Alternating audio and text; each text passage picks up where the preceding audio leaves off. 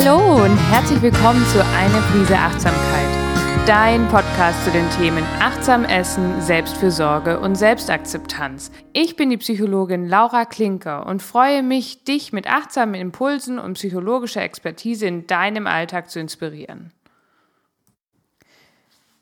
Wie schön, dass du wieder dabei bist bei meiner sechsten Podcast-Folge. In der letzten Folge ging es um das Thema achtsam Essen. Das heißt, mit der Aufmerksamkeit und allen Sinnen bei dem Prozess des Essens zu sein, sowohl beim Genuss als auch bei meinem Körperempfinden. Heute geht es rund um das Thema Hunger und Appetit. Aber bevor wir loslegen, habe ich eine Frage für dich. Wann greifst du zum Essen? Wenn es vielleicht gut aussieht oder wenn dir gerade langweilig ist und wenn schlicht und ergreifend gerade Mittagspause ist. Wenn du frustriert oder niedergeschlagen bist. Mm, oder wenn du einfach Lust zu naschen hast. Wenn du gerade in guter Gesellschaft bist. Oder wenn dein Magen knurrt. Wir essen aus ganz schön vielen Gründen. Und das Magenknurren, der tatsächliche körperliche Hunger, ist nur einer von ganz vielen Gründen. Warum das so ist, erfährst du heute. Hunger oder Appetit? Spürst du das? Was dich heute erwartet. Es geht darum, warum so viele von uns Hunger und Sättigungsempfinden verlernt haben und welche Rolle Appetit und Glücksgefühle dabei spielen. Du lernst, wie unser Hungerempfinden von unserem Körper gesteuert wird und wie es auch von unseren Sinnen beeinflusst wird. Am Ende gibt es einen praktischen Alltagstipp, wie du dein Hunger- und Sättigungsempfinden wieder trainieren kannst. Um ein besseres Verständnis zu kriegen, was da eigentlich genau passiert beim Thema Hunger und Sättigung in unserem Körper, reisen wir mal ein ganz weites Stück zurück und schauen uns mal evolutionär den Höhlenmenschen an und gucken, was damals wichtig zum Überleben war. Der Höhlenmensch hatte nicht diese Luxussituation, dass Essen immer und überall verfügbar ist, so wie wir es heute kennen. Vielmehr war es wichtig, sichere Nahrungsquellen zu finden und dann eben auch genug zu essen, um vielleicht auch mal in Zeiten, wo es keine sicheren Nahrungsquellen gibt, ein bisschen länger zu überleben. Wie genau konnte der Höhlenmensch festmachen, dass da jetzt wirklich eine sichere Nahrungsquelle ist? Das Einzige, was ihm zur Verfügung stand, waren unsere Sinne. Er hat vielleicht dran gerochen, hat geschaut, wie der Gegenstand aussieht, den er essen möchte. Er hat es vielleicht sogar mit seiner Zunge probiert oder mit den Händen abgetastet. Er hat also ganz automatisch achtsam seine Sinne genutzt, um zu prüfen, hey, kann ich das essen oder nicht? Wenn Geruch und Aussehen angenehm sind und vielleicht sogar eine kleine Kostprobe zeigt, dass es süß ist, dann wird Appetit ausgelöst und das Signal gegeben, das kann ich essen. Wichtig ist hier die Unterscheidung, dass wir von Appetit sprechen. Appetit wird von unseren Sinnen oder von unseren Vorstellungen ausgelöst.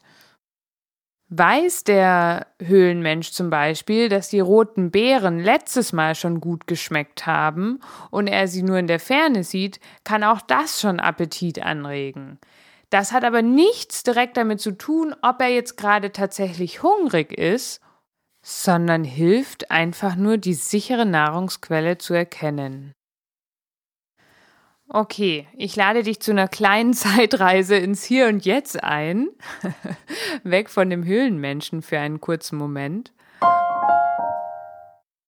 Und frage dich, musst du jeden Tag prüfen, ob du eine sichere Nahrungsquelle hast? also ich kann von mir reden, ich zum Glück nicht alles, was sich in unserem Haushalt befindet, außer so vielleicht faulige Äpfel mal, kann man definitiv essen. Damit ich aber immer noch die fauligen Äpfel vom Rest erkenne, funktionieren unsere Sinne noch genauso gut. Was heißt das? Bei allen Nahrungsquellen, bei allen Lebensmitteln, die ich um mich herum habe, die verfügbar sind, lösen die Lebensmittel, die für mich gut aussehen und angenehm riechen, sofort Appetit aus. Der klassische Fall von Wasser läuft in meinem Mund zusammen. Das ist eine körperliche Reaktion, die bei Appetit entsteht. Evolutionär gesehen ist es die Art meines Körpers zu sagen, das kannst du essen. Genug von unserem Hier und Jetzt, wir düsen in der Zeit wieder zurück zu unserem Höhlenmenschen und schauen, was jetzt passiert, wenn Appetit ausgelöst wird. Wir gehen nun davon aus, dass der Höhlenmensch auf die Signale hört und die sichere Nahrungsquelle ist. Beim Essen werden Gehirnstrukturen aktiv, in denen Glücksgefühle ausgeschüttet werden, im sogenannten Belohnungszentrum. Erst wenn die Glücksgefühle im Belohnungszentrum ausgeschüttet werden, fühlen wir uns glücklich. Das Belohnungszentrum kann von allen möglichen Reizen, die wir positiv bewerten, aktiviert werden. Man unterscheidet zwischen den Reizen, bei denen wir erst gelernt haben, dass sie positiv sind, wie zum Beispiel, dass ich mich über eine gute Note in der Schule freue. Und den Reizen, deren positive Bedeutung angeboren ist, wie zum Beispiel Essen. Da sich das gut anfühlt, wenn Glücksgefühle ausgeschüttet werden, wollen wir immer wieder, dass das Belohnungssystem aktiv ist. Das ist hier ein ganz wichtiger Anreiz, warum wir etwas essen wollen. Und ein Anreiz mehr, warum wir vor allen Dingen süße Sachen gerne essen. Denn ein süßer Geschmack war immer ein Indiz dafür, dass es sich um eine schnelle Energiequelle handelt. Und das zieht sich bis heute durch. Süße Geschmacksnuancen werden von uns positiv gewertet und mit Glücksgefühlen belohnt, wie der Name des Belohnungssystems schon sagt. Jetzt hatte natürlich der Höhlenmensch nicht immer eine sichere Nahrungsquelle zur Verfügung. Das heißt, er musste auch manchmal Durststrecken überwinden, in denen vielleicht gerade keine Nahrung da war. Daher war es überlebensnotwendig, Energiereserven im Körper anzusammeln, so dass er auch in Zeiten mit wenig Nahrungsquellen gut überleben konnte. Das bedeutet, dass der Anreiz für das Essen weiterhin da ist, die Belohnung wird weiterhin ausgelöst, auch wenn ich schon mehr esse, als ich eigentlich in dem Moment brauche.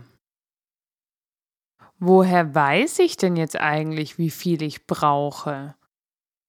Wie entsteht denn ein Gefühl von Sättigung?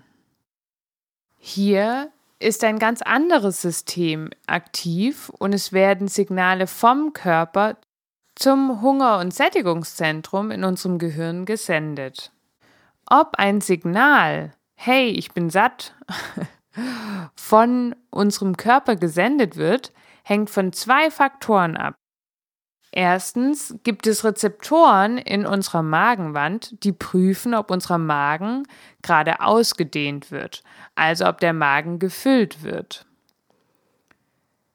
Zweitens gibt es außerdem Rezeptoren in Leber und Darm, die prüfen in den Zellen, ob da jetzt genug Nährstoffe, genug Energie aufgenommen worden ist.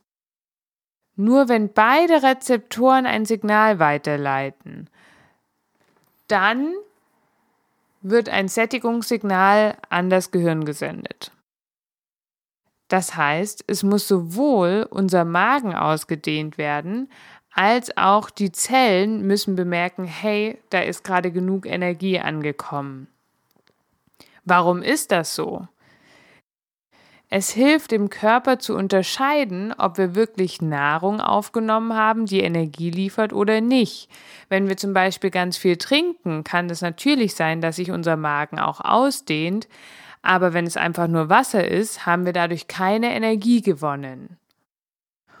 Umgekehrt im Hier und Jetzt kann es aber auch sein, dass wenn wir etwas zu uns nehmen, was eine hohe Energiedichte hat, also das heißt sehr, sehr viel Kalorien auf einem kleinen Raum, wie zum Beispiel ein Donut oder irgendwie ein süßes Plunderteil, dann wird unser Magen natürlich nicht ausgedehnt und wir haben wieder nur eins der beiden Signale, so dass kein Sättigungsgefühl ausgelöst wird.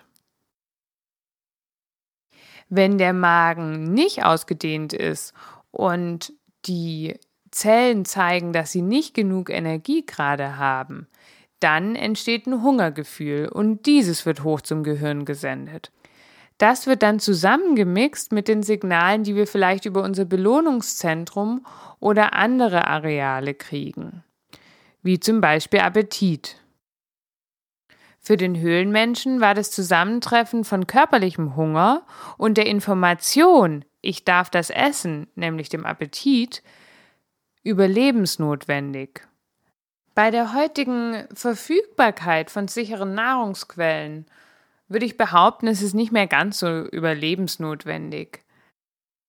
Nichtsdestotrotz beeinflusst uns auch heutzutage das Zusammenspiel aus körperlichem Hunger, Appetit und den Glücksgefühlen, die beim Essen ausgeschüttet werden.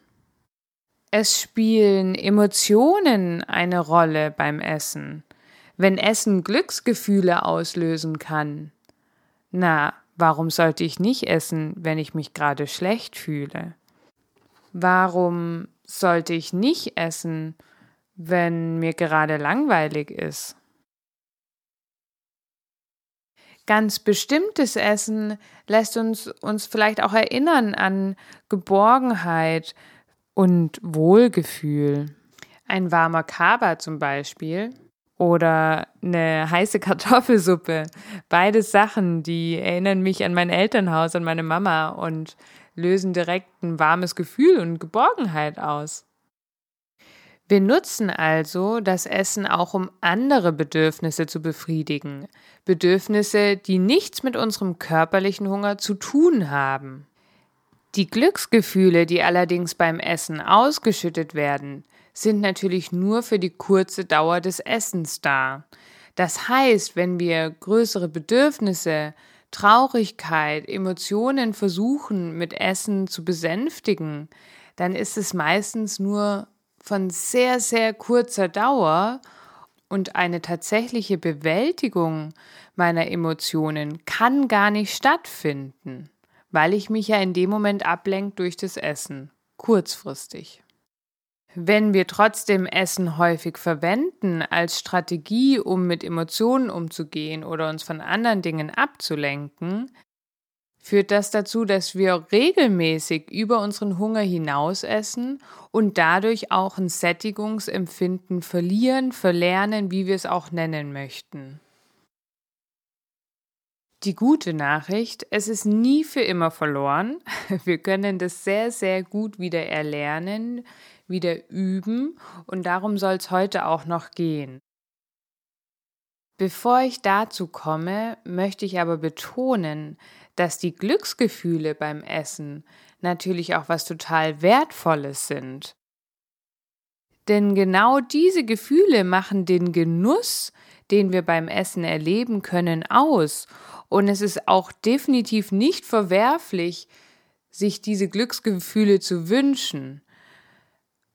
Wenn wir das als einzige Strategie für die Bewältigung von emotionalen Bedürfnissen nutzen, dann ist es gefährlich, so wie ich es gerade benannt habe. Dank der Beteiligung der psychischen Faktoren, des Belohnungszentrums und all meiner Sinne habe ich die Chance, beim Essen nicht nur den körperlichen Hunger zu stillen, sondern auch meine Sinne zu befriedigen. Und häufig erwarten wir das auch heutzutage von unserem Essen. Wir erwarten nicht nur satt zu sein, sondern auch einen guten Geschmack zu erleben. Blöd ist, dass wir gleichzeitig die Tendenz haben, dass wir viel mehr nebenbei essen. Und wenn wir nebenbei essen, können wir natürlich mit den Sinnen gar nichts wahrnehmen, weil wir mit unseren Sinnen an unserem PC sitzen. Das führt dann dazu, dass wir zwar eine körperliche Sättigung haben, aber dass unsere Sinne ausgetrickst werden. Selbst wenn zum Beispiel bei starken süßen Reizen wie einer Schokolade, die ich neben meinem PC esse, tatsächlich vielleicht Glücksgefühle trotzdem ausgeschüttet werden, kriege ich von denen gar nichts mit, weil es so schnell vorbeigeht und ich ja meinen Fokus wo ganz anderes habe. Weil die Sinne hierbei überhaupt nicht befriedigt worden sind und der Appetit nicht gestillt worden ist, habe ich auch danach immer noch Verlangen nach der Schokolade. Aus diesem Grund lohnt es sich zumindest den ersten Bissen achtsam zu genießen, damit unsere Sinne auch was davon haben. Nun aber zurück zum Thema körperlicher Hunger und wie wir ihn wieder besser wahrnehmen können.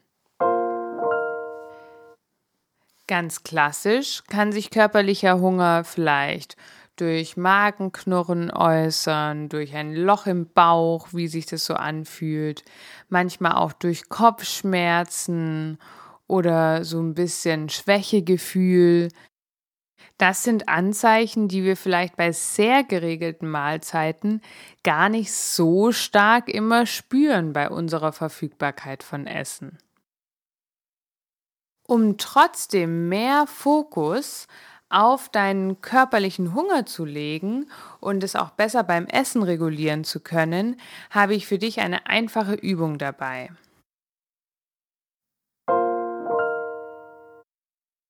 Ziel ist es, den Hunger zu skalieren auf einer Skala von 1 bis 5. 5 ist dabei ein Bärenhunger, bei dem dir schon ein bisschen übel ist und eins ist so, ach ja, vielleicht so ein kleiner Snack, aber mehr brauche ich jetzt gerade nicht. Die zwei wäre schon, oh, so langsam wird es jetzt aber schon Zeit. Und bei drei ist es, jetzt will ich was essen. Die vier ist schon wieder über den Hunger. Da hängt der Magen schon langsam wirklich in den Kniekehlen, aber uns ist jetzt noch nicht übel vor lauter Hunger. Nicht so wie bei der 5. Wenn ich die Übung mit PatientInnen mache, dann male ich das natürlich immer schön auf. Das kann ich jetzt für dich heute leider nicht machen, aber ich werde auf jeden Fall auf Instagram noch ein Bild posten zu der Skala. Die Frage wäre jetzt, wann sollten wir eigentlich optimalerweise essen bei der Skala? Tatsächlich lautet die Antwort zwischen der 2 und der 3.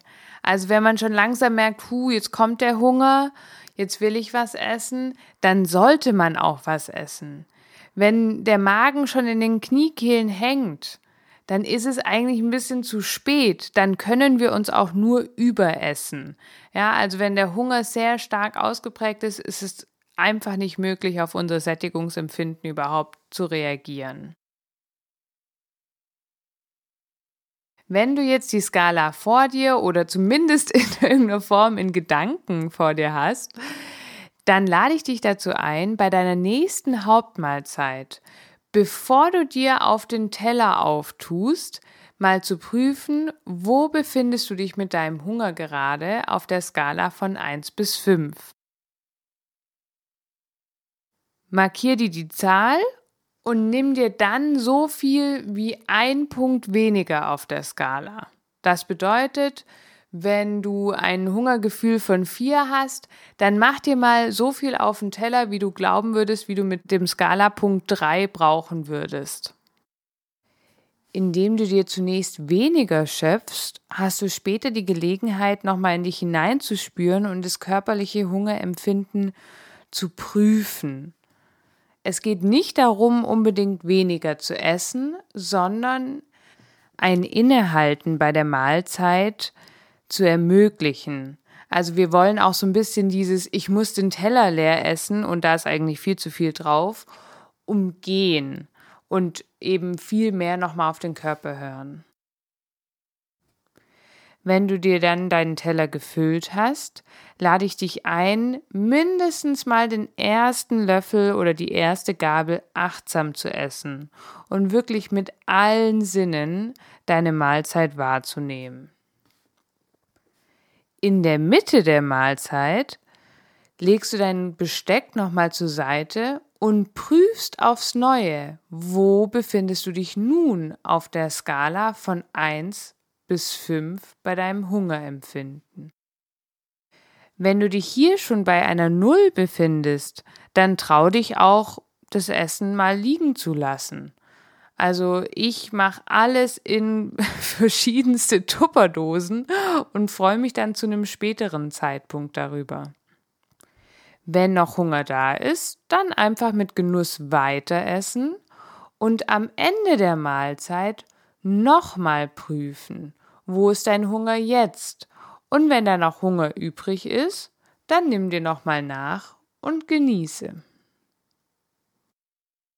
Ich bin gespannt, wie dir die Übung gelingt. Ich empfehle es auf jeden Fall ein paar Mal auszuprobieren, weil man da ein bisschen warm werden muss mit der Skala. Und freue mich natürlich auf deine Rückmeldungen, wie es dir gelungen ist. Wir nähern uns schon wieder dem Ende der Folge. Bei so vielen biologischen Prozessen ist heute die Zusammenfassung besonders wichtig. Du hast gelernt, dass Appetit früher ein überlebensnotwendiges Signal war, dass es eine sichere Nahrungsquelle ist. Du weißt jetzt, dass beim Essen Glücksgefühle in unserem Gehirn ausgelöst werden im sogenannten Belohnungszentrum. Heutzutage führen der Appetit und die Glücksgefühle beim Essen dazu, dass wir aufgrund der dauerhaften Verfügbarkeit von Essen häufig Essen nicht nur zum Stillen des körperlichen Hungers nutzen, sondern auch für andere Bedürfnisse. Dadurch nehmen wir Hunger und Sättigungsgefühle weniger wahr. Indem du deinen Hunger vor dem Essen mal auf einer Skala einschätzt und während des Essens mit allen Sinnen dabei bist, kannst du dein Hunger- und Sättigungsgefühl trainieren und beim Essen auch deine Sinne befriedigen. An dieser Stelle möchte ich noch loswerden, wie komplex das Thema Hunger und Sättigung in unserem Körper ist. Ich habe mich heute für eine bestimmte Perspektive, nämlich den Höhlenmenschen, entschieden, um die Prozesse so ein bisschen zu verbildlichen und euch gleichzeitig das Aufzählen von ganz bestimmten Hormonen zu ersparen. Deswegen ist es aber natürlich nicht vollständig. Es ist auch noch nicht alles erforscht, wie Hunger und Sättigung ganz genau reguliert werden. Nur so viel dazu. Das nächste Mal geht es darum, wie wir Verlangen und Appetit, der unabhängig von körperlichem Hunger da ist, stillen können und das manchmal ganz ohne zu essen. Herzhunger zum Beispiel. Bis dahin wünsche ich dir viel Spaß beim Ausprobieren der Hungerskala und lade dich natürlich zu Rückmeldungen oder Fragen ein. Ich freue mich auf dich. Alle Referenzen sind in den Show Notes und du findest mich wie immer auf Instagram. Bis zur nächsten Folge wünsche ich dir eine fabelhafte Zeit. Deine Laura.